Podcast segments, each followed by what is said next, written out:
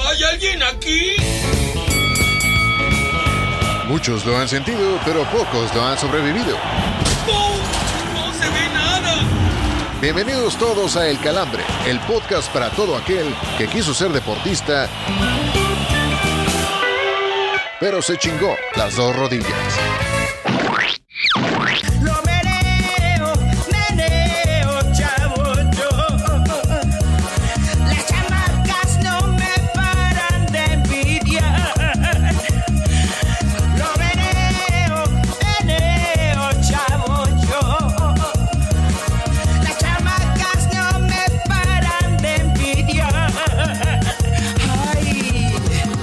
Damas y caballeros, qué gusto poder saludarles. Sean bienvenidos a un episodio más de este programa cómico, mágico, musical y demás llamado El Calambre. Siempre es un placer saludar, obviamente, a este par de personajes que forman parte de el señor Oscar Rojas, el señor Héctor Cantú y por obvias razones, hoy sí, desde un arranque, hoy nos escondió, ha salido de la madriguera, ha salido de aquella cueva, la voladora. Trae un par de rosaduras, ahí luego les comentaremos en dónde de manera específica. El señor Héctor Cantú, ¿cómo anda? Qué gusto saludarle. Muy bien, muy bien, con el gusto de, también de compartir micrófonos con ustedes. Dicen que la voladora ya trae espalda de kinder, ¿no? Después de lo que le sucedió con el Cruz Azul y con Chivas, le dejaron, te la dejaron llena de chamacos, pero bueno. pero estamos listos ya para arrancar un episodio más aquí del Calambre, porque además hoy tenemos un invitadazo de lujo, entonces no se puede despegar. Sí, sí, sí, dicen que también la voladora le está haciendo homenaje previamente en esta semana, que es semana eh, ya casi del Día del Niño, y pues es por eso que le dio, le, le dio porque le procrearan a algunos, aunque pues obviamente quedarán en el intento. Señor Oscar Rojas, qué gusto saludarle. ¿Cómo andamos, Miguelón? ¿Cómo andamos, Héctor Voladora? Que no te estén diciendo que eres, que eres egresada de algún pinche kinder del, de, o alguna estancia de la, del DIF. Aquí estamos nuevamente para platicar con ustedes de todo lo que ha acontecido en estas últimas horas, semanas este, y días este, que han acontecido en este calambre y en el mundo del deporte en general, este, desde la perspectiva tanto retorcida de este trío de ganapanes que hacemos el calambre y también de la voladora, aunque ella es el elemento LGBT HTTP dos puntos de este podcast. Diagonal, diagonal, correcto. Dicen que la voladora todavía factura con hoyitos en la tarjeta ante el SAT. Así que este. Pero bueno, oigan, eh, es, es un calambre o, o es un episodio bastante dinámico el que tenemos que, que- que llevar porque el invitadazo, ya lo mencionaba el señor Héctor Cantú, es una verdadera joya. Como también, pues, es una joya para Alan Pulido que después de casi dos años volvió a, a meter un gol dentro de lo más rescatable o destacado de, de- de su carrera. Terminaba ya por ser más recordado, en el cual salió vivo y salvo de, de un secuestro con un pinche traje de baño Sí, cuautlense, eh, bien pinche feo. Este, pues ya, bendito Dios, se le volvió a abrir el arco al señor Alan Pulido. Señor Cantú, que estoy seguro usted lo ha seguido día a día, segundo a segundo en la MLS. No, pues había, estaba muy cabrón seguirlo porque estaba lesionado y, y después se operó y andaba medio, medio trastocado. La neta es que a mí sí me da mucho gusto que haya regresado porque más allá de que es un mexicano y que hay que apoyarlo y toda esta historia, pues nunca está chido que, alguien- eh, que alguien sufra, ¿no? De, de esta manera, que tenga que dejar su profesión por... Alerta de blooper, alerta de blooper. Si quieres saber quién fue el calambrón que la cagó, espera al final del episodio para escuchar todas nuestras fallas. por una lesión, entonces nu- nunca está chido que un mexicano tenga que pasar por eso y menos un carnal. Y lo también lo que me da mucho gusto es por el Sporting Kansas City, porque a final de cuentas, en cuanto se vino abajo Alan Pulido, pues también se vino abajo el, el equipo. Entonces ahora yo creo que sí vamos a tener un poco más de presencia mexicana en la MLS. Oiga, señor Oscar Rojas, dentro de lo ya altamente candidateable constantemente a selección, no se le haga raro que ya uno que otro muerto pues, empiece a decir, no, pues también ahora ante la búsqueda de- de- del delantero letal y demás. este, No mames, no hay- hay- Hay, empieces, hay que prenderle la, la velita al señor Alan Pulido que ha regresado. Digo, si el Chicharo todavía dice que tiene posibilidades, Alan Pulido con un par de años menos terminaría por querer colgarse de, de- la sotana de ese santo. Mira, afortunadamente al Chicharo ya lo bajó del carro Pleititos Reina, ya dijo que ya se deja de mamadas. Pues Alan Pulido, el Chuck Norris de Tamaulipas, pues como dice Cantú, la verdad, pues ya a falta falta de talento, pues digo, hay que apoyar al que hay en el extranjero. Pues, ya Alan Pulido con todo ese pinche peinado que yo no sé quién diablos le dijo que se le veía bien. Hay que tirarle buen, buen pedo, buena carrilla y pues ojalá, ojalá le vaya bien. Sí, después de 20 meses de no marcar un puto gol, ya por fin encontró la red, viendo que estaba lesionado. No era precisamente líder de goleo, una cuestión de lesionarse. Entonces, mira, al final qué bueno que ya encontró la red. Sí, evidentemente no va a faltar el muerto que, que lo empiece a candidatear, que le haga un especial de dos horas como cierto personaje en Fox, pero saber qué, este, qué nos depara el destino con el peluchín conocido este, por la gente de Tigres. A la que estoy seguro que le hubiera gustado ser protagonista de aquella versión piratesca de, de tantas películas hollywoodescas y escapatoria de ese secuestro es a la voladora. Sí, sí te dabas un, un, ¿Un secuestro de amor con- o qué? Sí, sí, sí te dabas un secuestro de amor con Alan Pulido voladora. ¿Cómo están, caballeros? Muchas gracias, señor Ramos, señor Rojas, señor Cantú. Ya estamos de vuelta, sin chamacos. eh, al contrario, por ahí se filtraron unas fotos del señor Miguel Ramos que fue a dejar sus regalos del Día del Niño a Aguascalientes. Muchas felicidades. Y sí, yo sí me autosecuestraba con, con Alan Pulido y también nos llevábamos al Chicharito, ¿cómo no? Eso. Eso. no, no, a, a tres, queriendo jugar carambola a tres bandas, la querida voladora. Duelo de cojos para que la cojan, pero bueno. Este, oye, voladora, por favor, recuérdanos las redes sociales. ¡Claro que sí! Y ya saben que nos pueden seguir a través de nuestras redes sociales. En Facebook nos encuentran como El Calambre-Podcast, en Instagram como El Calambre Podcast, en Twitter como El Guión Bajo Calambre y en TikTok como El Guión Bajo Calambre-Podcast. Mándenos un saludo y mándenos más regalos para el Día del Niño, ¿por qué no? Es, es- es correcto. ¿A, cu- a cuántos niños le tiene que dar regalos usted, mi querida voladora? No, afortunadamente ya ninguno. Sí, ya por ahí también se filtraron unos videos suyos comiéndose hasta los búlgaros, así que Ya le tengo que dar regalos porque ya me los comí todos.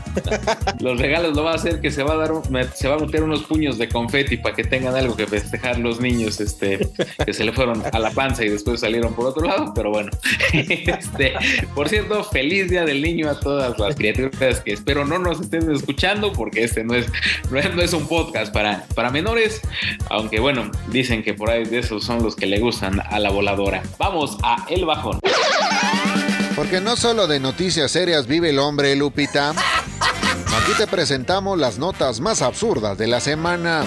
Para oreja y no pierdas detalle del bajón.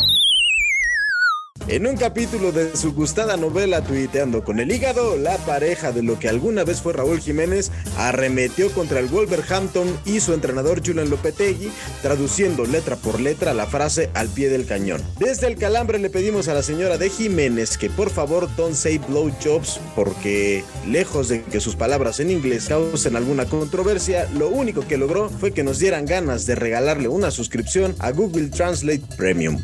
y Lore de Mola.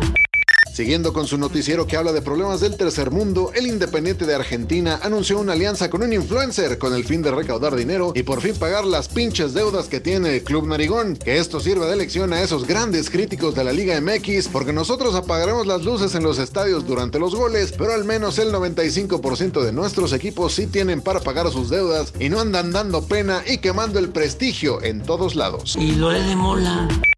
Los actores Ryan Reynolds y Rob McElhenney, dueños del Crexham de la Nations League de Inglaterra, están tratando de convencer a punta de billetes a Gareth Bale de dejar el retiro por una temporada a partir del verano, cuando el club regrese a la League 2. De todo corazón deseamos que el dueto hollywoodense logre sacar del retiro a Bale, pero si el galés no quiere entrarle al tiro, si aquí se pone con el mismo varo, con todo gusto nos rifamos.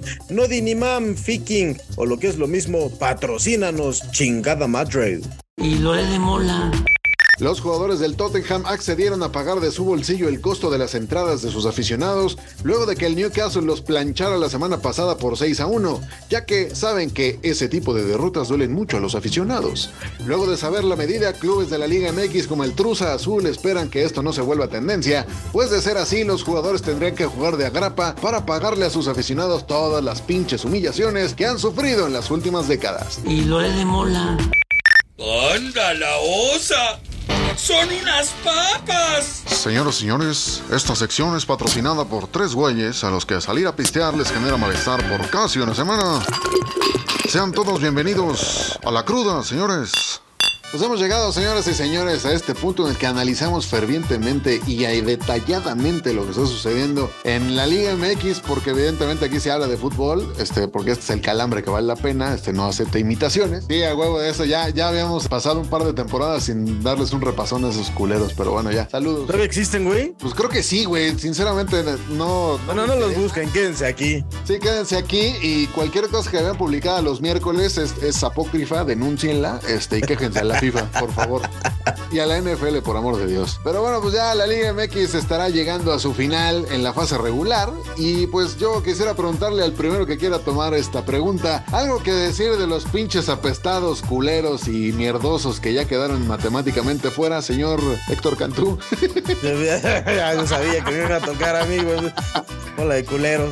Un perdón. Hicieron la escaleta y que me trastearon a mi Necaxa, pero bueno. No, güey, pues que, a ver, la verdad, tristísimo lo del Necaxa, tristísimo lo de Mazatlán, este, también lo de Juárez. Prácticamente son los únicos que quedan ya sin posibilidad alguna de poder meterse dentro de la liga de los, de los 12. Y bueno, el Querétaro, ¿no? Que hizo muy bien las cosas al final, pero pues que no va a poder jugar la liguilla por el tema de la, de la porcentual. Pero yo creo, yo creo, y lo tengo que decir abiertamente y de, de forma muy triste, pues que el Necaxa es el equipo que termina dando pena y por, por el tema del centenario, por el tema de que había estado haciendo bien las cosas en los torneos pasados. Eh, por lo menos se metía, ¿no? Un poquito a aderezar la- lo que era la, la reclasificación y ahora termina en el sótano. Puede terminar incluso pues con una diferencia de goles todavía bastante, bastante más abultada. Entonces yo le pondría ahí la ficha roja a ese equipo que a pesar de que están celebrando los 100 años, pues parece un equipo totalmente desahuciado. Señor Miguel Ramos, ¿concuerda con esta opinión o, con- o a qué equipo le pone usted la guinda del peor de la temporada? Mira, coincido a primera instancia con el señor Cantú. Creo que sí se tenía que hacer algo más con el rayo, además de que anunciaron Andrés Lelín y la chingada. Y, y parecía que después de haber o intentar hacer milagros con Pumas los haría en el rayo. No sucedió así y todavía les falta su partido contra el Athletic de Bilbao. Y el Mazapán, el Mazapán, digo, es la comidilla de toda la pinche Liga MX, aunque no le gusta a su dueño. O sea, terminan por ser la desgracia de la desgracia. Y, y pues nada, o sea, un equipo completamente gris, un equipo como lo es su historia, termina por ser altamente intrascendente y dentro de esa poca y nula intrascendencia, termina por ser uno más. El tema acá es que de repente quieren hacer ruido de la nada y pues ya, ya se cortaron las manos este, con esos cascabeles. Yo lo único que celebro del Mazatlán esta temporada pues, es que arrebató puntos contra el Cruz Azul. Este es lo, lo rescatable de su torneo. Y pues, que además, este, pues mi hermana, este, a la cual le mando un abrazo y a toda su familia, pues pudieron conocer el Kraken. Entonces, pues ya, este, ya tendrán alguna anécdota cu- ya cuando el equipo regrese a Morelia o algún otro lugar que se lo quieran llevar. Pero a ver, señores, y ahora me arranco con usted, señor Miguel Ramos. ¿Qué equipo da más miedo para la reclasificación y o liguilla? ¿Pumas o Chivas? Yo creo que Chivas, digo, Pumas, ellos ni siquiera saben cómo es que llegaron ahí, así de simple. Entonces, este, Chivas, Como en el FIFA, apretaron todos los Por botones. eso, güey. Sí, sí, sí, sí. O sea, digo, an- ante lo, lo que sucedió con, con Rafa Puente del Río, que lo desmenuzábamos un poco con nuestro invitado del episodio anterior, ni ellos saben. O sea, si, si tú le preguntas a un aficionado Puma, oye, ¿cómo es posible que no, no, tienen la más mínima idea? Y lo de Chivas sí está un poco más estructurado, un poco más establecido, un poco más pensado, se nota. Y yo creo que la parte buena, independientemente de- de- del hecho de que pues, terminan por clasificar un chingo, casi casi hasta el Zacatepec, que ya, ya, ya ni está. E- e- esa parte de que pues ya no, no les va a tocar el Puebla, que regularmente son, son, son los que se los despachaban en la repesca. Así sabe, que... güey. ah, Así, así de, de- Y ya no está sé ahora. si les toca, güey, pero ajá. Sí, no, no, pues sería una joya, sería una joya que, que se volvieran a encontrar a su, a su coco preferido, al camote preferido que le gusta al rebaño. Así que nada, ahí termina, pero sí, lo de Chivas es más pensado, más estructurado y más merecido deportivamente hablando. Es que yo sí le pondría la ficha a Pumas y te voy a decir por qué. Porque a final de cuentas ya tuviste mucho más tiempo para entender cómo juega Paunovic. Cosa que no ha sucedido con, con Antonio Mohamed. Es decir, por más que conozcas cuál es la estrategia o cuál es la filosofía de juego del turco, me parece que ahí tiene una, una ventaja, un número uno. Y número dos, el turco sabe jugar, eh, tiene un cormillo retorcido y largo y sabe jugar perfectamente la liguilla. Yo creo, a mí me da un poquito más de espina de que Pumas puede llegar más lejos que Chivas. De los que todavía tienen posibilidades, escuchen bien, ¿cuál merece quedarse fuera, señor Héctor? Cantú. No, pues los de abajo, güey, ya lo mencionábamos. O sea, Tijuana no tiene nada que hacer, ni siquiera estar peleando. El, el hecho de tener 16 puntos en la tabla te habla de que tuviste un torneo más mediocre que lo que tú quieras. Lo mismo Puebla y lo mismo Atlético San Luis. Entonces yo la neta es que a esos tres me los despacharía simplemente por mis huevos y ya dejo todo el resto de la tabla tal y como está ahorita. ¿Para qué le hacemos más al cuento, güey? Pues sí, mira, yo la neta sí, sí dejaba calificar a Tijuana, pero que se echen a los Pumas. Eso, güey, no- nada me daría más risa. Pero señor Ramos, ¿coincide usted con la opinión del señor Héctor Cantú? Sí, sí, sí. eh, digo, lo de Puebla termina por ser hasta justificado. Pobrecillos, les han quitado hasta el camote. Entonces, eh, año con año han, terminado por armar a otros equipos. Ahora ya no ni siquiera está eh, el director técnico que era el que los había guiado a, buenos pasos. Pero sí, lo de, Tijuana termina por ser también muy lamentable. Y, y yo creo que este grupo en específico, el grupo, el grupo caliente, se ha, se ha metido en un bache bien complicado. Anteriormente nos tenían acostumbrados a, a tener buenos equipos. Digo, tan es así que en una corta historia llegaron a ser campeones, llegaron a, bueno, imagínense que de- estuvieron a nada de jugar una final de Copa Libertadores. Entonces, con todos esos antecedentes y lo que habían establecido anteriormente, ah, hoy, hoy termina por ser una pena, una desgracia lo, lo, lo que es este equipo de Tijuana. Y reitero, no nada más Tijuana, caliente en conjunto lo que tienen en Dorados o lo que tenían o siguen teniendo en Querétaro, ¿no? El señor Cantú seguramente me lo sabrá No, decir, pues lo siguen teniendo, no lo han querido vender. O sea, Pero es, pero es el está tema, es a lo que iba, güey. Sí, está muy cabrón. lo que está- te iba a decir es, lo, lo más cabrón es que el equipo al que menos le has apostado, que es el Querétaro, terminó dando el do de pecho en, lo- en la Sí. última recta final. Y ya que está metido en la posición número 10, pues la va a superpelar por toda la mala gestión que se hizo en el semestre anterior, ¿no? Pe- Pobre. pe- pero aquí desgraciadamente no puedes cortar el hilo por lo más delgado que tendría que ser lo administrativo. Aquí ni modo que diga Mauro Kerr, pues saben qué, se van a la chingada y los Hank porque no me han traído jugadores. Dejo su changarro, váyanse a la mierda, ¿no? Sí, claro. Eh, eh, exacto, exacto. Entonces, eh, no, al contrario, decir, pues saben que yo, yo clasifiqué, pero métanme un pinche bono extra y tráiganme a jugadores. La plaza ahí está, castigada y demás, pero la afición ahí sigue, o sea, no, no dejaron de existir. Pero de pie como un roble esa afición encabezada por el señor. Héctor Cantú y su pinche Ahí estaremos bonogallo. el domingo, ¿cómo no? Eso, A huevo. chinga. Hay que desquitarlo, no mames. Oye, pero lo que te iba a preguntar, señor, señoras Garrojas, aprovechando también que, que estamos en esto, ¿no crees, no se te antoja que esta es una de las liguillas como que pueden tener un alto grado de emociones? O sea, ya necesitábamos una liguilla así, ¿no? Donde estuvieran los equipos serios, bien posicionados. Esta, esta liguilla, la neta, sí, por eso lo decía, manden a la chingada los últimos tres, quítenlos del mapa y ya, que se juegue la liga así con hasta donde estamos, ¿no? Incluso San Luis ahí que no tendría nada que hacer, pero que se juegue la liguilla así, están todos los equipos que tienen que estar, está el último bicampeón que es el Atlas, están los cuatro grandes, están los dos de Monterrey, tenemos todo para tener la mejor liguilla de- o una de las mejores liguillas de los últimos 10 años. Pues sí, ojalá esta sea la última liguilla con repechaje, ya para que ahora sí entren los ocho primeros, güey, ya se dejen de mamadas. Que califiquen el 60% de los equipos, sí me parece una mafufada tal cual. Pero sí, o sea, como mencionas, o sea, está Monterrey, está Chiquitigres, está, este, están los Gonzalos, está el, el Toluca, o sea, está el más grande, está este, o sea, todos están, todos los que tienen que estar. Y pues ojalá sea, sea la liguilla que esperamos y no sean puros pinches empates a 1-1, 0-0 y esas mamadas, porque siempre nos pasa lo mismo, ¿no? Que estamos que esperando que llegue el, el momento de la liguilla y que salgan con eso un pinche bateo de babas. Pero a ver, señor Cantú, mójese, ¿cómo van a quedar los primeros cuatro? Monterrey, pues ya no hay, no hay de poder no, humano que lo mueva. Entonces ese ya se queda así. Y yo creo que en segundo lugar va a quedar las Chivas. No sé por qué presiento que las Chivas van a dar el- van a sacar la, la- la victoria. Y el América yo creo que se va a quedar en cuarto lugar. No, el América se va a quedar en tercero. Y Pachuca yo creo que se mete en cuarto lugar. Está muy Toluca, apocalíptico, Toluca, ¿eh? Toluca Está muy apocalíptico su, su pronóstico, así que no, ni madres. No. Y el, pero- y el Necaxa por el centenario le van a dar chance, le faltó decir, no mames. Exacto, Me está No, el a causando una pinche úlcera péptica, por favor, gobiernese. Pero, Señor Miguel Ramos, ¿qué, ¿qué opina usted? ¿Cómo van a quedar el segundo, tercer y cuarto lugar? Porque ya el Monterrey no lo mueve de ahí ni Dios Padre. Yo creo que América sí termina en, en segundo. Digo, ya Juárez no, no se juega, pero ni las pinches canicas. Digo, por más que le quieran meter un, bono, no, no, no, no hay ni forma.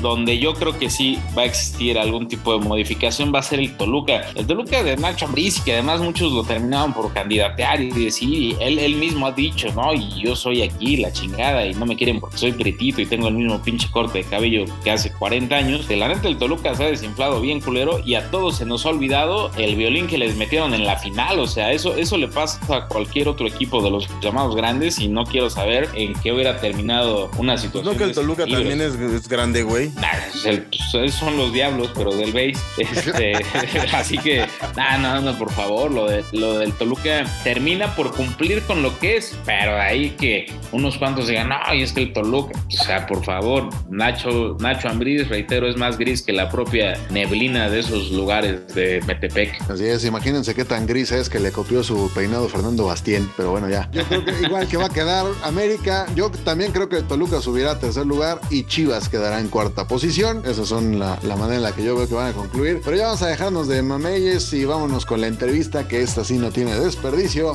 Vámonos con un invitado de grueso calibre. Ya llegaron a levantarnos el rating. Es por eso que los invitamos a ponerse de pie para recibir al invitado de la semana, el calambre de oro.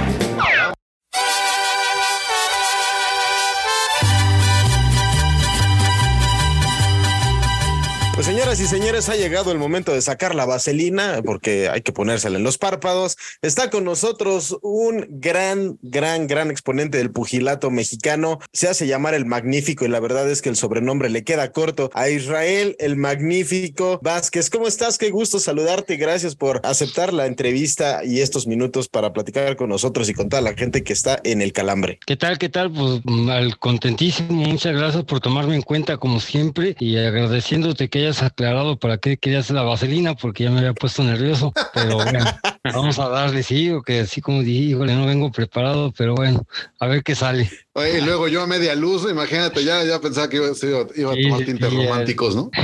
Pensé aquí como que alguien te sopla en el oído y así romántico. No, aquí contento y muchas gracias, como repito, de, de que me hayan tomado en cuenta para la entrevista y pues bueno, ah, con gustísimo para, para un saludo para todos sus fanáticos. Muchas gracias, Israel. Oye, pues nosotros siempre iniciamos las entrevistas con la gente que aparece aquí en el Calambre de Oro. Es la siguiente pregunta y en esta ocasión te la vamos a plantear de la siguiente forma. ¿Dónde se más cañones los calambres o los tirones en la entrepierna? ¿Antes de que te den el resultado en una pelea que se fue a la decisión o cuando vas llegando a casa y sabes que habrá un quien vive con la dueña de tus quincenas, vamos a decirlo así? No, pues yo creo que el que está casado sabe realmente lo que, lo que se siente llegar a casa con medio cheque o todo madreado después de una pelea. No, contento, pues yo, yo creo que más el calambre se siente si habla de lo deportivo. Ah, antes de escuchar el resultado de una pelea que estaba tan apretada, pues ahí están mis compañeros que seguramente ustedes han tenido oportunidad de entrevistar en muchas ocasiones. ¿Cuál es Israel la que más recuerdas así que dijiste, ay, en esta sí, creo que esta pelea, eh, no sé si la gané y no sé qué es lo que vaya a pasar y al final terminaste con la mano en alto? quizás dos o tres que, que siento que fueron bastante apretadas. Una fue con Héctor Velázquez, que no fue campeón del mundo, pero fue un gran peleador que te ponía a prueba desde el primero al último round. Fue uno de ellos, eh, ahí fuimos en, allá hace algunos años en, Nito, California. La segunda pelea yo creo que fue pues la de Larios, la, la segunda con Larios, que también estuvo muy apretada. Pues desafortunadamente, pues bueno, ya muchos saben el resultado, ¿no? Me noqué en el último round de, de la segunda pelea. Y la tercera, yo creo que, que sin duda alguna, la, la tercera pelea con Rafael, ¿no? Que es la más Ujú. eh, significativa para muchos de los jóvenes, ¿no? Que, que, que están aquí. Algunos de ustedes yo, están bien jovencitos. Yo creo que tenían unos 10, 12 años cuando yo peleé mi última pelea con Rafa. ¿Qué te tomas, Israel? Nosotros eh, lo invitamos después de, de- de ese halago que te acabas de, de aventar. Oye, oye, Israel, dentro de toda e- esa, esa baraja e historial que tienes en, el- en los encordados y que además obviamente te, te ha costado la chinga y los madrazos este, tener, tener el respeto más que bien ganado. Israel, el boxeador, ¿nace o se hace? En tu caso, ¿cómo fue esa llegada a los encordados? ¿Cómo empieza el día a día para llegar hasta el profesionalismo? Bueno, pues para eso hay que remontar pues, prácticamente toda mi vida. Me, me ha gustado mucho el deporte, siempre lo digo y en cada entrevista que, que me hacen ese tipo de preguntas, que soy un tipo de retos. Bueno, desafortunadamente, lo vuelvo a repetir, lo aclaro mucho porque, bueno, se nota leguas que, que estoy pasando un mal momento en la salud, pero contento y muy eh, positivo en que todo va a salir bien. Entonces, eh, yo fui futbolista, fui karateca, terminé siendo boxeador. Viene el boxeo a la edad de 12 años, no con mucho convencimiento de poder hacerlo como una carrera, una profesión, pero por ahí de los 14, 15 fue cuando ya ya decidí poder tomarlo como en serio. Era joven, todavía no tenía quizá como tomarlo como una carrera que me dejara una vida, ¿no? Dentro de, pero sí con la firme intención de demostrar que, que yo podía. Y eso fue pues ahí incursioné yo al boxeo a, lo- a los 12 años y a los 13, digo, perdón, a los 14, 15 fue que yo decido ya incursionar del 100% al, al boxeo. Oye, Israel, ya mencionabas cómo fueron los inicios de tu carrera y pues que además te apasionan pues deportes varios, ¿no? Como tal Sí. cual puede ser con nosotros que nos dedicamos a esto, pero digo, particularmente yo sí quisiera preguntarte, ¿qué se siente ser un boxeador de Salón de la Fama? Wow, pues fíjate que como todos, yo creo que si han entrevistado a algún otro peleador, ha tenido la oportunidad o es prospecto, de, la oportunidad de ser campeón o has- ha, sido prospecto, lo primero que tú piensas cuando ingresas al, boxeo profesional, pues lógicamente ser peleador de 10 rounds, ¿no? Peleador estelarista, que salgas en la televisión, hay que robar dos, tres este, cámaras. Y después pues piensas en el campeonato del mundo. Una vez que llegas al campeonato del mundo, pues ya cuando empiezas a tener retos mayores y los empiezas a superar, creo yo que el mayor sueño de todo boxeador es el Salón de la Fama que ya mencionas. Hay varios salones de la fama. En el caso de que yo vivo aquí en California, ya, ya he sido Salón de la Fama en California. Eh, anteriormente fui Salón de la Fama en Nevada y espero pues algún día llegar al más grande que, sin quitarle mérito a ningún otro de los que ya mencioné, pero es el de Canastota. Todavía no me toca ahí, he sido nominado, pero vamos para allá y, y si no, pues ya Dios dirá qué, qué es lo que se decide con eso. Oye, ya platicábamos un poco de esa rivalidad que sostuviste con Márquez, que fue icónica, que marcó pues un antes y un después en el boxeo mexicano. Para ti y, y después del andar eh, tan brillante que tuviste en el boxeo profesional, ¿crees que él fue el rival más duro al que te enfrentaste o hay otro que te haya costado mucho más trabajo dominar? Yo creo que todos los peleadores que subimos al ring tienen el grado de, de peligrosidad, ¿no? En este caso, Sí, claro. pues Rafa fue, fue el que más ah, mediáticamente no- me hizo eh, como más famoso, ¿no? Digámoslo así. Pero Larios, Oscar Larios es un rival bastante bueno, campeón en doble división, son muchas defensas, empezó super gallo, subía pluma, retó a, a Manny Pacquiao por nada y lo andaba tumbando, algo que muy pocos lograron hacer. Y por ahí otro que quizás sea Johnny González, que también me costó mucho trabajo en una defensa que tuve del Consejo Mundial de Boxeo, el Campeonato Mundial. Pero sin duda, como te repito, mediáticamente, yo creo que Rafa fue uno de los más significativos. Oye, Isra, y dentro de los chingadazos que se llegaron a acomodar más de una ocasión en el cuadrilátero, en esta rivalidad con Rafael Márquez, Sí. eh, ¿qué se decían, digo, entre, entre round y round o, o en esa toma y daca que si bien estoy seguro estabas enfocado en partirle su madre con todo el respeto que, que- Claro. la palabra pueda, pueda conllevar, dentro de esa rivalidad, en algún punto también generaron algún tipo de amistad dentro de, de- de- de esa parte icónica boxística que, que formaron ustedes dos. Quiero llamarlo amistad. Eh, de vez en cuando compartimos este, algunas palabras. Eh, ahora que entró al Salón de la Fama, le mandé un WhatsApp y le felicité, ¿no? Porque hay que reconocer que todo, como repito, también todo el peleador que sube a un ring expone la vida y, pues dar un buen desempeño a veces te cuesta mucho trabajo. Él lo ha logrado, ¿no? Él, fue doble campeón divisional, algo que muy pocos hemos hecho, incluso yo que, que también tuve ahí varios tiritos con él, no lo pude hacer. Yo creo que sí hay, hay una amistad que, que nos puede diferenciar de muchos otros peleadores, ¿no? Que a veces se llevan el, ahí la, el enojo a la casa y que no se puede ni ver y están mentando la madre y todo eso. No, nosotros no. Todo lo hicimos deportivamente, lo hicimos por la gente, lo hicimos por, por todo el fanático que pagó el boleto, por toda la gente que nos miró a través de, de la televisión y lo hicimos con todo el corazón y deportivamente hablando nos partimos la madre. Oye, campeón, tal cual el marcador entre ustedes dos quedó empatado, ¿no? Quedaron dos y Sí. dos. O sea, en esas cuatro peleas que la verdad, digo, son, son de las, o sea, las que más recordamos los, los aficionados al boxeo, digo, de mucho tiempo, digo, no, no estás para saberlo, pero el señor Cantú y yo pues, ya, ya le andamos pegando ya a los 40, entonces sí nos tocó verte, tocó verte pelear este, en varias ocasiones. Y yo particularmente la tercera, pues sí la recuerdo con mucho fervor, porque me- sí me recuerdo haber estar impactado de, pues, del- de cómo se dieron en la madre tú y tu rival, pero tal cual, estas batallas con Márquez te dejaron algún aprendizaje como filosofía de vida. Bueno, no sé si verlo de esa manera, ¿va? Porque igual te preparas con mucha conciencia para cada uno de tus peleas. O sea, yo tuve 49, estamos hablando que perdí 5 solamente. Yo creo que aprendes más de las derrotas, aprendes más de las derrotas, pero no, tal, no tanto como para llevártelo a casa como y filosofar, ¿no? Más bien como qué tienes que hacer y mejorar para la siguiente pelea, que no te llegue a pasar lo mismo. Pues igual yo creo que que, eso es lo más importante, ¿no? De que, como te repito, demuestres de qué estás hecho, hasta dónde quieres llegar y pues, pues pu- puede ser eso, ¿no? Ahorita que lo, lo, lo estoy pensando, yo puedo decir que soy un ejemplo, ¿no? Que, que puedes así tener una nariz rota, un ojo medio ciego a la hora de la pelea, pero lo importante es seguir luchando. Entonces, este, eso te, te lleva a otro nivel y espero que la gente lo tome así como eso que estoy poniendo en la mesa, ¿no? De que no importa qué te pase, tú debes de seguir luchando hasta que no se pueda y si no se puede, te quedes tranquilo y satisfecho de que hiciste tu máximo esfuerzo arriba de un ring o ya en la vida, la vida cotidiana. ¿En algún momento sentiste o te produjo miedo el boxeo? No por los golpes precisamente que puedas eh, haber recibido o que recibiste o por el, Sí. por el rival, ¿no? O sea, pero te produjo miedo el boxeo en algún momento sobre qué puedo pasar, Eh, qué va a pasar con mi familia, qué va a pasar con mi persona. ¿Existe este sentimiento entre los boxeadores profesionales? Fíjate que,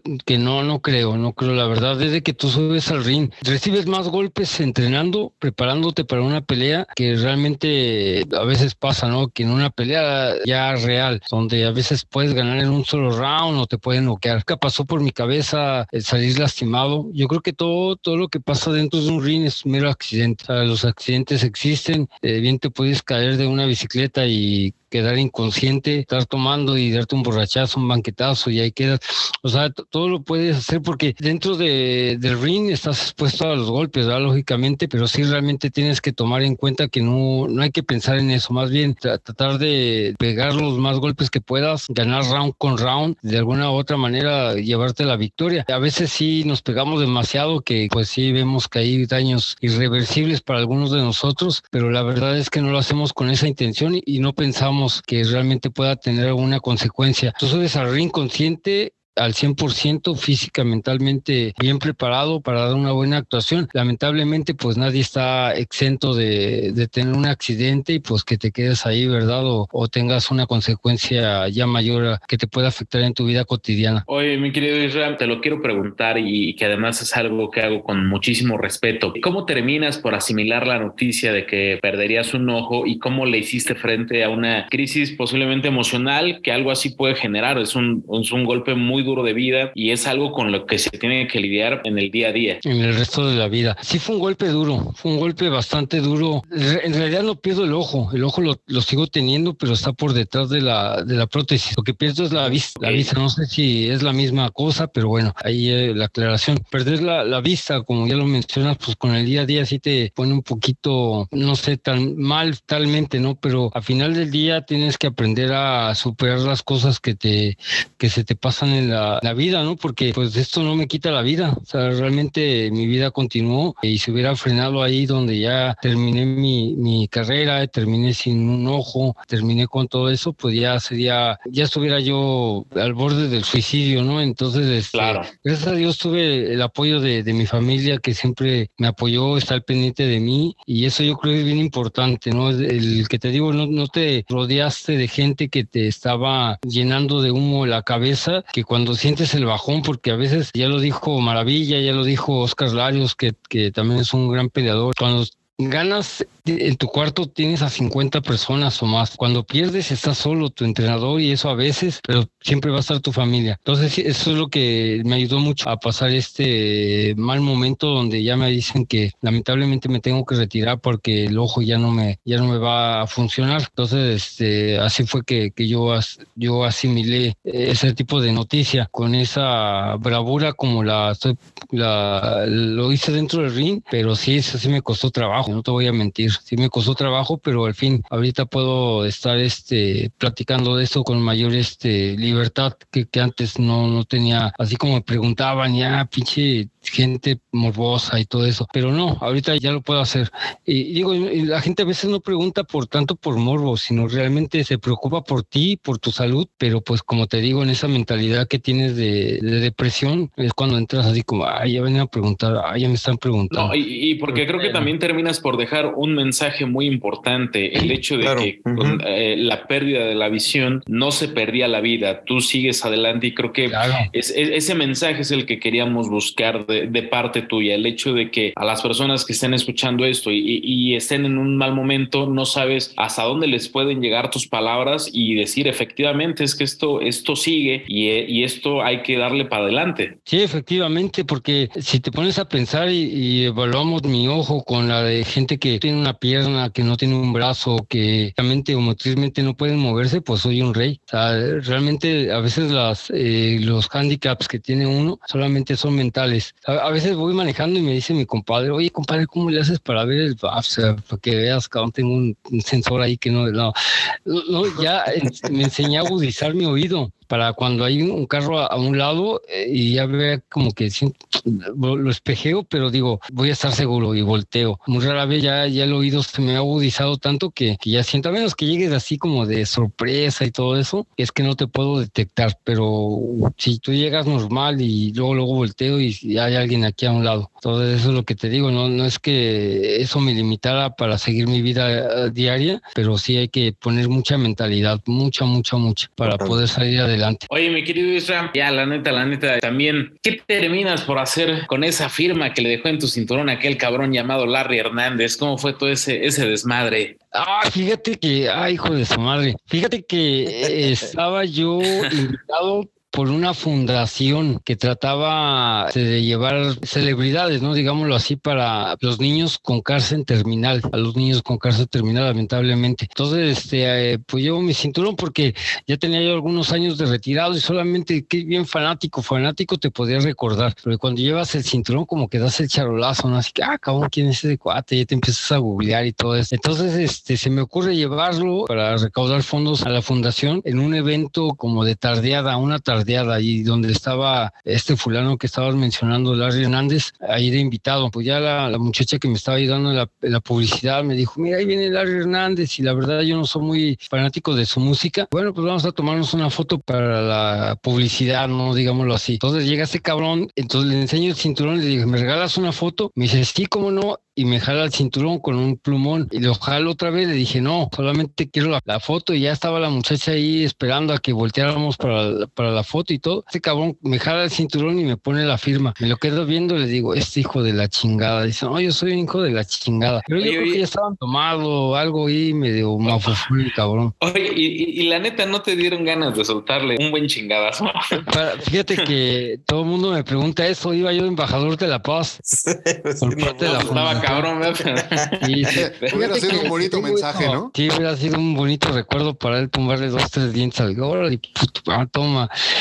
Pero fíjate que yo soy ah, muy explosivo. Yo, yo acumulo, acumulo y cuando exploto soy bastante fuerte de carácter. Pero ya en una vida así tranquila, que no este, tenga yo que, que mostrar mi, mi verdadero yo, mi yo interno, este, soy muy tranquilo. Entonces esa- esa- ese día pues vas de embajador de la paz, todo tranquilo, la gente pidiéndote fotos, apoyando a los niños con, con, ese, con esta... eh, padecencia que tenía, ¿no? Y imagínate llegar y madrear a este cabrón, pues sí, me han dicho, qué yo tal embajador de la paz, ¿no? Entonces sí, no, no me, me contuve mucho, me contuve mucho, pero sí me dio mucho coraje, porque pues imagínate a lo largo de mi carrera tuve la oportunidad de conocer muchos artistas, eh, mucha gente que tenía mucho, mucho dinero y todo ese tipo de cosas y nunca les pedí una firma en mi cinturón, llega este cabrón y le firma. Pero así la historia con ese camarada, después tratamos de, de que él, hacer una, una exhibición, eh, lógicamente con acuerdos y todo ese tipo de cosas por si llegara a lastimarlo, para hacer una recaudación de fondos y donarlo a la fundación de, de la que ya le platico. Pero a última hora no quiso. Dice que vivía de eso. También muy fue el cabrón, pero dice que vivía de eso. Entonces no, no quiso y este, a final de cuentas, pues todo quedó en, en la firma de mi cinturón. Oye, magnífico, pero además digo, ya nos contaste una anécdota de un famoso, bueno, famoso entre comillas, pues con Claro. el cual no, no tienes la mejor de las anécdotas, ¿no? Ahora cuéntanos una con un famoso que sí has dicho, güey, este cabrón se rifó. Fíjate que ahí en el gimnasio con Free Roach Ajá. asistían muchos actores de Hollywood. Estaba este Matthew McConaughey, estaba Cuba Gooding, estaba Mario López y no, no, no, gente, gente tan sencilla, no, no, no, no te puedes imaginar. Platicas con ellos, están como si nada, van normal como, como vas cuando vas a un gimnasio, nada de, que tienen guaruras ni nada. Entonces te pones a, tener la diferencia de, del tipo que estábamos mencionando con, con la clase de personas con las que yo tuve la oportunidad de, convivir en el gimnasio, pues hay muchísima diferencia. Tuve esa, esa buena experiencia, ese, buen recuerdo, ¿no? De, de haber tratado con ese tipo de personas. Y luego, pues también este, en una, eh, fíjate que no me ha tocado, eh, eh, compré mi, mi CD de ahí de, en Tepito. Ajá. de los- no, no es cierto. Compré mis CDs de, de la saga de, de Rocky para ver si algún día podía ver a, a Sylvester Stallone y firmar al, eh, ahí la es una lana, ya sabes, nunca, nunca se sabe cuándo puedes utilizarla, ¿no? Y no me ha tocado verlo, no me ha tocado verlo. Entonces, este, una vez me mencionó en un programa de televisión que le preguntaron cuál fue una de sus mejores, las mejores peleas que ha visto a lo largo de su vida y me mencionó a, a Rafa, lógicamente, y a mí como la pelea que él recuerda mucho. Él estaba sentado ahí en Ringside, en Wow. Ringside con Jack Nicholson y, y algunos otros artistas que estaban por ahí y este, ah, pues imagínate todo ese tipo de, de anécdotas que les puedo contar. Cuando llega la fama, mi querido Israel, debe ser un golpe eh, maravilloso, pero al mismo tiempo te debe dejar como sensaciones, pues hasta cierto punto extrañas, ¿no? Que la tienes que llevar con mucho cuidado, pues. ¿O, o tú qué piensas con respecto a la fama? No, no, pues mucho, mucho. Pues fíjate que afortunadamente tuve un papá que, que nunca me permitió que se me subieran los, los humos a la cabeza, ¿no? Papá siempre, desde niño, como que la gente miraba que ya tenía facultades y empiezan a que, oye, te cargo la mochila, campeón, y esto y el otro, y ya como que te empieza a dar un trato especial. Y mi papá, no, no, no, vaya usted y recoja la mochila, cabrón, aquí no tiene gatos y esto y el otro, así, ya con toda la pena del mundo, ¿sabe qué? Pues préstemela y así. Entonces, a, a lo largo de mi carrera, la verdad es de que yo no soy de, de muchos amigos, eh, muchos conocidos, lógicamente, por, por el medio, pero muy poca gente puedo contar como, como una amistad. Y pues eso me ha permitido, ¿no? De que a lo largo de mi tiempo en activo y ahora ya en el retiro, este, pueda yo seguir manteniendo mi mentalidad, ¿no? De, de ser Claro. humilde, puedes ayudar, ayuda, si no, pues no estorbes. Cosas de esas que, que gracias a Dios, como te repito, mi papá me enseñó mucho y, y este, que estoy muy agradecido con ello. Oye, Israel, sería un desperdicio tal cual, pues no preguntarte algo de lo que va a venir próximamente en temas boxísticos. Obviamente todo el mundo está volcado con el tema de Saúl Canelo Álvarez. Como un experto, como alguien que ha repartido candela en el cuadrilátero, pues hay que preguntarte qué podemos esperar nosotros como aficionados y, al, señor Cantú como experto de este pleito, estimado magnífico. Fíjate que Reader es un peleador, quizás no, re- no de mucho renombre, pero como repito, todo el que sube a un ring es peligroso. Algo que tengo que alabar de Saúl es de que es un tipo que se prepara con ciencia, que siempre está metido en el gimnasio, que ha demostrado mucho profesionalismo, ¿no? A lo largo de su carrera y no por eso lleva un récord impresionante. Entonces, este, no le quito mérito a, a este, a esta pelea. A mí me hubiera gustado haber tenido esa oportunidad de, de tener algu- alguna pelea previa a mi retiro en la Ciudad de México, ¿no? Yo soy de la colonia Escapotzalco. Ahí está cerquitita el, el am, Foro México, algo así, no me recuerdo. La arena, la nueva arena México. La arena, la arena México. Entonces tuve la oportunidad cuando peleó a Barbie Juárez, peleó, no me Ujú. acuerdo qué otros más. Tuve la oportunidad de, o, o hubiera tenido la oportunidad más bien, aclarando, de, de que hubiera participado ahí, pero pues lamentablemente ya como que alguien me jaló las orejas, dijo, ya plácate, cabrón, te estás quedando tuerto y todavía quieres seguir peleando. Y no pude, me hubiera gustado, la verdad que me hubiera encantado toda la gente que por 20 años que estuve en México, este, de mi vida, estuve ahí conviviendo, que me conocen desde niño y todo, que hubieran tenido esa oportunidad, ¿no? Yo compartir con ellos los logros que tuve al tener que emigrar a, Estados Unidos. Entonces me hubiera sido pertinente. Entonces Canelo tiene la oportunidad, hay que apoyarlo. Yo creo que este, hasta ahorita y, a veces yo siento que, que mucha gente no le gusta quizás por su, por el tipo de, de la manera en cómo se mueve monetariamente, que digo, todo el mundo tenemos derecho a exponer nuestro dinero, ¿no? Como, como nos guste y plazca, pues él, la verdad que ha tenido mucha suerte y lo sabe administrar y todo eso, entonces, ¿por qué no apoyarlo? Yo creo que es, es bueno. Para mí, este, una pelea bastante buena, una pelea que se va a llevar la gente que vaya, asista y que la vea por televisión, se va a llevar un buen espectáculo, aparte también de la cartelera que, que seguramente van a poner bastante buena también, en toda la función más bien. Boxísticamente, ¿crees que haya algo que pueda hacer Saúl Canelo Álvarez como para decir, este sí soy yo y tengo todo el material para poder ser uno, uno de los grandes ídolos en la historia de México? Wow, ahí, sí yo creo que se queda corto. La, la verdad es que, mira, eh, uno como mexicano, y, la prueba soy yo de que si no te partes la madre arriba de un ring, la verdad es que es muy poco probable que la gente te recuerde. Lamentablemente así somos. Hay, estilos bonitos como el de Salvador Sánchez, como el de Finito López, Juan Manuel Márquez, que no recibieron muchos golpes, pero la verdad es que somos muy pocos, o son muy pocos los, los que tienen estilo que no se dejan golpear tanto, que son bien recordados. Digo, a Finito lo tienen ya el Salón de la Fama, Juan Manuel, a Salvador en paz descanse, pero no, no causan ese auge como Julio César Chávez, que todo el mundo se recuerda esa pelea con Mel Taylor, ¿no? Y con muchos otros, Chapo Rosario y todo ese tipo de cosas, de peleadores más bien. Eso es lo que yo creo que para mí es lo que le falta a Saúl, ponerse, recibir y mostrar a la gente que, que tiene valor, ¿no? Bueno, y digo, el que sube a un ring tiene valor, pero eso claro. le falta, ¿no? Pues, como te repito, partirse la madre arriba de un ring, recibir, tirar, cortarse, pero dudo mucho que Saúl en este tiempo eh, tenga una pelea así. Oye, mi querido Magnífico, antes de, de- de pasar a, un- a una dinámica con bastante sabor que te tenemos preparada, no te puedes ver. marchar de este podcast sin que nos digas en qué va a terminar la próxima pelea del Canelo. ¿Crees que se acabe por la vía del knockout? ¿Crees que se vayan a la decisión? ¿Crees que gane Saúl? Fíjate que no estoy seguro, pero creo que Reader es ah, campeón mundial de la OMB.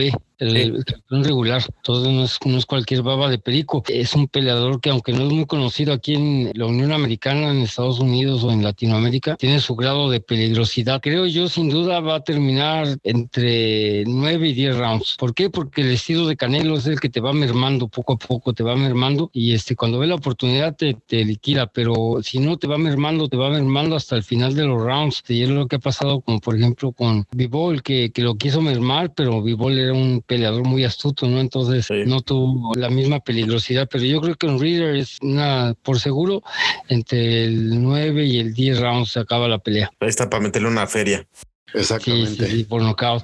Ah. Eso. Pues ya está. Oye, campeón, pues vamos ya, vamos a pasar, ya te lo decía Miguel, a una dinámica. Esta es cortita y al pie, digamos que estás haciendo boxeo de sombra con puro jab. Es así Sí, como sí, tienes sí. que responder rápidamente a esta dinámica. El último faje con Israel Magnífico Vázquez, ¿va? Imagínate Vale. Que aún no estás retirado y se viene tu última pelea. ¿A quién escoges para las siguientes tareas? Y te vamos a dar unas opciones, ¿ok? La primera pregunta es, para anunciar tu pelea, ¿a quién pondrías? ¿A la voz del fierro viejo que venda o al de tamales, calientitos, oaxaqueños? ¿Cuál de los dos? Al del fierro viejo, eso no se cansa, tiene una voz bien potente. y, que- y que despierta a cualquiera. A ver, mi querido Isra, para cantar el himno nacional mexicano, al Coque, que seguramente pues, la va a cagar y va a fallar ahí al cantar, o se, o se va a equivocar, o a Cristian Castro con su cabello fosfo, fosfo. Pues a Cristian, ¿no? Yo creo que es un gran exponente, la verdad que me gusta mucho cómo canta, nada más no me gusta cómo se viste y la última vez que salió caí sin camisa y cuerpo ya este, un poco deteriorado por no hacer ejercicio, pero yo creo que a Cristian sin duda. Evidentemente algo que también le da sazón a todas las funciones boxísticas son las edecanes de los rounds. Y acá te vamos a dar a dos opciones. ¿A quién prefieres para acá estar tanto en el pesaje como en el ring anunciando los rounds? ¿A Maribel Guardia? Ojo, eh, estás muy brava. ¿O la Tesorito? No, pues, a mí me gustan más la- la- las personas tranquilas, entonces cojo a Maribel, muy, muy tratable, incluso pues le mandamos un saludo, eh, una condolencia para su hijo, que lamentablemente falleció hace unas semanas, pero bueno, este es un juego y hay que, hay que darle. Así que yo escojo a Maribel, Oye, magnífico, ¿con qué canción saldrías al ring? ¿Con un reggaetón o con la de Piches Piches de Mario Bros? piches. Eso. Eso. Sí, porque está de moda y yo creo que llamaría mucho la atención. Y, ya, y al cabo, cuando sales, cuando tocas el- la, la música que va saliendo a rumbo, al, rumbo al ring, depende de la música, sabes quién va a ganar. Ay, mi querido Isra, a ver, la siguiente también está, está maravilla. Para narrar tu, tu, tu pelea, toda la pelea, los 12 rounds o hasta donde vaya a llegar, porque seguramente ganarías por knockout, ¿a Julio César Chávez, papá, o al travieso Arce? A Julio, a Jorge no, casi no lo he escuchado bien, pero como que sabes muy, se me hace muy gritón el cabrón, así que, "Ay, ay", y Julio como que ya es más mesurado, antes sí como que, ah, cabrón, ya, y eso, pero, pero sí te da más, eh, más, es más objetivo. Imagínate a Julio acá. No, ya está magnífico, pegándole la chingada, eh, le ya está, le de los pinches jueces. No, sí. Sí, sí. No, no, no, no vamos a ocupar jueces, es- es- yo acabo por nocaut. Oye, mi querido Magnífico, como rival para decir adiós, ¿a quién te gustaría? ¿Al Canelo, a Saúl Álvarez o a Márquez, con el que pues, obviamente también hay historia? Rafa. No, pues sin duda Rafa. Al Rafa. Oye, a ver, la, la penúltima, mi, queri- mi querido Isra, esta trae jiribilla. La cena después de tu última pelea, tostadas de salpicón de espaldilla o unas entraditas de camarón. ¿Vienen en cajones o...? Oh, parece el burro. Es lo, es lo, lo- lo pescaste bien, mi querido Isra. Ay, ay, ay. ¿Cuál es tu platillo favorito? ¿Con cuál cerrarías con broche de oro? Así dices, esta es mi última cena después de mi última batalla. Yo creo que, que las albóndigas de mi mamá, las albóndigas enchipocladas, ahí estaría bastante bueno. Sí, ah. Fíjate que lamentablemente no puedes comer después de una pelea, no puedes comer lo que tú quieras, porque todavía como tienes el estómago sensible después de haber hecho, bueno, yo me tomaba dos meses para una preparación, entonces el estómago te queda muy sensible y cuando le echas algo, algo irritable, pues ya te puedes imaginar. Oye, Isra, ya para concluir, agradeciéndote todo el tiempo que nos has dedicado, este, tu, tu apertura, todo este, pues todo este bagaje que nos has compartido. Pues a los tres del calambre, digo, ya nos apuntamos para tu esquina, pero ¿qué nos pondrías a hacer a cada uno? Bueno, yo pondría a Miguel como entrenador, porque, porque es más, como más dinámico en su hablar y, y te como que te atrapa. Tienes que tener un- una persona que en la esquina te esté levantando, que sube la mano, cabrón, y esto, y muévete, y así. Entonces ahí. Pártele su madre. Apártele su madre, que, que no, pues, me la está dando a mí, no, pues tú pártele su madre, a ver cómo le haces. A Héctor lo pondría de Cutman, de, de las cortadas, para Eso. que este, es más tranquilo, más, más sereno y, y tiene como nervios de acero, ya, porque Eso. para tener una cortada, tener una cortada en la esquina necesitas, es solamente un minuto, entonces imagínate, tienes que parar. Y luego las cortadonas que yo me hacía, la mandaba con chingaderas, Sí. yo hacía unas cortadonas de tamaño. Yo no iba con nimiedades, ¿no?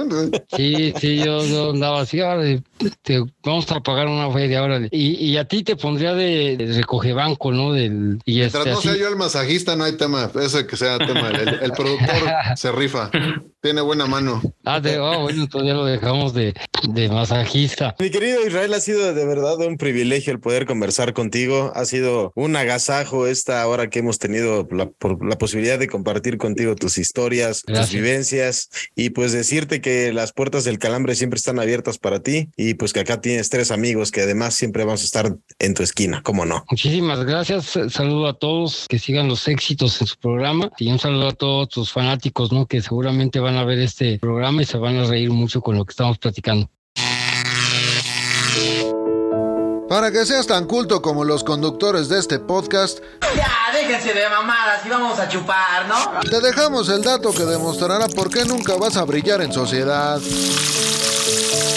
Aquí presentamos el dato inútil.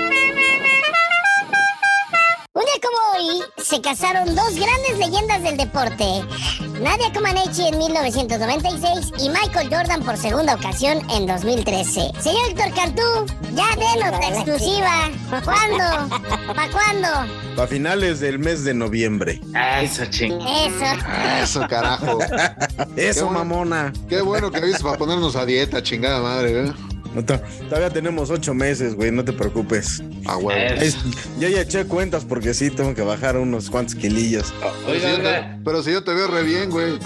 Ya, re bien marrón, güey, pero Re bien trudo.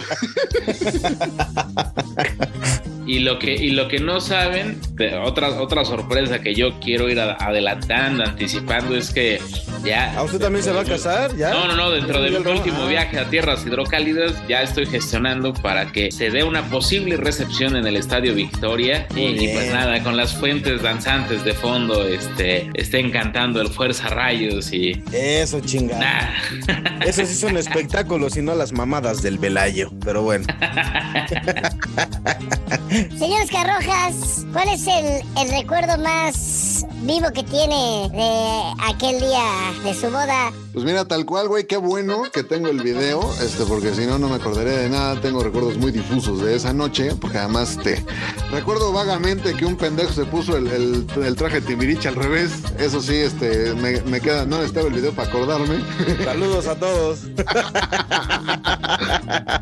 Y otro, ya que según estaba yo muy sobrio, yo mandándole saludos a mi hija que pues ya estaba dormida, pero ya, ya en el video se, no, se denotan los alcoholes que estuve bebiendo toda esa tarde y noche del, de diciembre de 2019. Desde la previa. Así es. Señor Miguel Ramos, ya denos la otra exclusiva también. Ya fue a entregar el anillo, ya se fue a comprometer, porque se le notaba muy contento en, en esas publicaciones. Platíquenos. Cambiamos los perros no, no. por Barbies. Es correcto. No, no, no, no, no, en lo absoluto, en lo absoluto. Se- se- seguimos siendo gente, gente bien y de sonrisa constante, así que este, no, no, no. Gra- gracias a Dios no, no, no he caído en, en- en esas redes y espero no hacerlo en los próximos años. Este, todo, todo en orden, todo en orden y no, no, por fortuna todavía no hay pensión alguna que me hayan pedido en tierras hidrocálidas, aunque pues, no, no, no descartemos algún niño de feria. Nueve meses después. Exacto. ¿No sí, se sí. puso igual que Richie O'Farrill? To- todos los que todos los todos los que cumplen años en enero en tierras hidrocálidas son hijos de feria. Mientras ninguno termine como Richo Farrell en la boda del señor Cantú, todo está chingón. Yo no termine así, güey, no mames. No lo dejan pasar. Eh, no mames, es el novio. Bueno, pues después de este par de exclusivas que ha tirado el señor Cantú, en la cual estaremos pendientes de las redes sociales de El Calambre y, y- y más que nosotros, seguramente la prometida, le recomiendo estar muy cercano a, a- esas redes sociales. Y pues ha sido un placer. Qué charla, qué charla nos dejó nuestro gran invitado de esta pelea tan fabulosa como la que puede ser la del Canelo Álvarez en territorio azteca. Digo, muchos le tiran hate, pero lo que es una realidad es que también más de uno que lo he visto mierdearlo está pidiendo boletos o tratando de conseguirlos. Así que eso habla de que termina por ser el evento del año. Señor Oscar Rojas, señor Héctor Cantú, ha sido un gusto. Vámonos riendo. Este, gracias por su atención. Ha sido un placer y nos estamos escuchando la siguiente semana, ¿o qué? ¿O cómo? Cámara. Es, es correcto, es correcto, señor Cantú. Una, una sonrisa final. Aquí estamos, siempre sonrientes. ¿Cómo no? Eso, Aunque sí. le vaya mal al rayo, aquí estamos nosotros, de pie y sonriente, chingada madre. Voladora, pídale por favor a Vitacilina que nos patrocine y las redes sociales antes de irnos. Claro que sí, eh, señor Ramos, la- vamos a pedirle a la pomada de la campana y a cremas este Menem y todas esas chingaderas que nos patrocinen porque no solamente nos hicieron falta los últimos dos fines de semana, sino ahora que llegue la liguilla también las vamos a necesitar. Vámonos rápidamente con las redes sociales. En Facebook nos encuentran como El Calambre Podcast, en Instagram como El Calambre Podcast, en Twitter como El Bajo Calambre, en TikTok como El Bajo Calambre Bajo Podcast. Mándenos un saludo. Vayan mandando opciones de corbatas que puede usar el señor Héctor Cantú en sus nupcias. Pues esto ha sido todos, queridos amigos de El Calambre. Hasta el siguiente episodio. Hoy se casó el Huitlacoche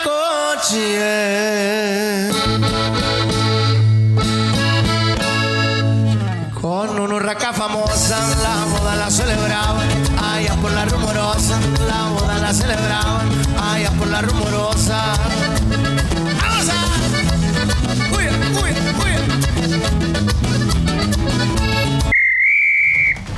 Ha sonado el pitazo final de este podcast. Pero no se apuren, que amenazamos con volver la próxima semana. Recuerden que el abuso en el consumo de este producto no es nocivo para la salud. Este, güey.